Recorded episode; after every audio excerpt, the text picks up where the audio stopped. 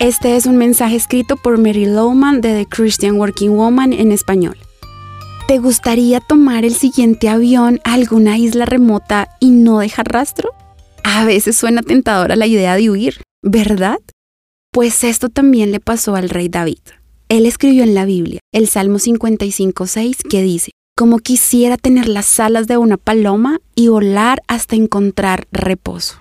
Quizás estás a punto de renunciar a tu trabajo porque tienes un jefe difícil, no es fácil trabajar con ciertas personas o tienes demasiada carga laboral. De pronto, puede ser que tengas conflictos interpersonales, discutes todo el tiempo con tu pareja, no soportas a tus hijos, peleas con tus amigos o no se da esa relación romántica que tanto sueñas. O peor, el dinero no te alcanza para nada. Cualquiera que sea tu situación actual, sin darte cuenta, esto ha causado dentro de ti un deseo profundo por huir. Entiendo tus ganas de salir corriendo porque yo he estado ahí. Recuerdo pedirle a Dios que me dejara ir de un trabajo del que no me sentía cómoda.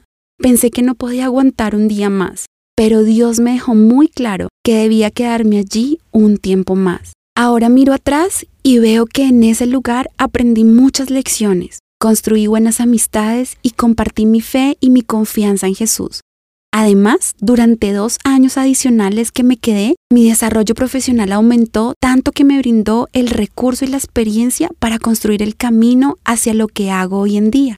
Es fácil decirlo hoy, pero durante el tiempo de presión solo podía pedirle a Dios ayuda para permanecer. Me gusta lo que dice la Biblia en 2 de Juan 8. Tengan cuidado de no perder lo que hemos logrado con tanto trabajo. Sean diligentes para que reciban una recompensa completa. La mayoría de nosotros nos damos por vencidos justo antes de la victoria. Y cuando hacemos esto, es como si arrojáramos todo nuestro tiempo, trabajo y esfuerzo a un bote de basura. Hoy quiero animarte a perseverar. En vez de huir, declara como hizo el rey David en el Salmo 55, 22. Encomienda al Señor tus afanes y Él te sostendrá. No permitirá que el justo caiga y quede abatido para siempre. Encontrarás copias de este devocional en la página web de christianworkingwoman.org y en español por su presencia radio.com. Búscanos también en tu plataforma digital favorita. Estamos como The Christian Working Woman en español. Gracias por escucharnos. Les habló Giselle Quiseno con la producción de María Alejandra Fajardo.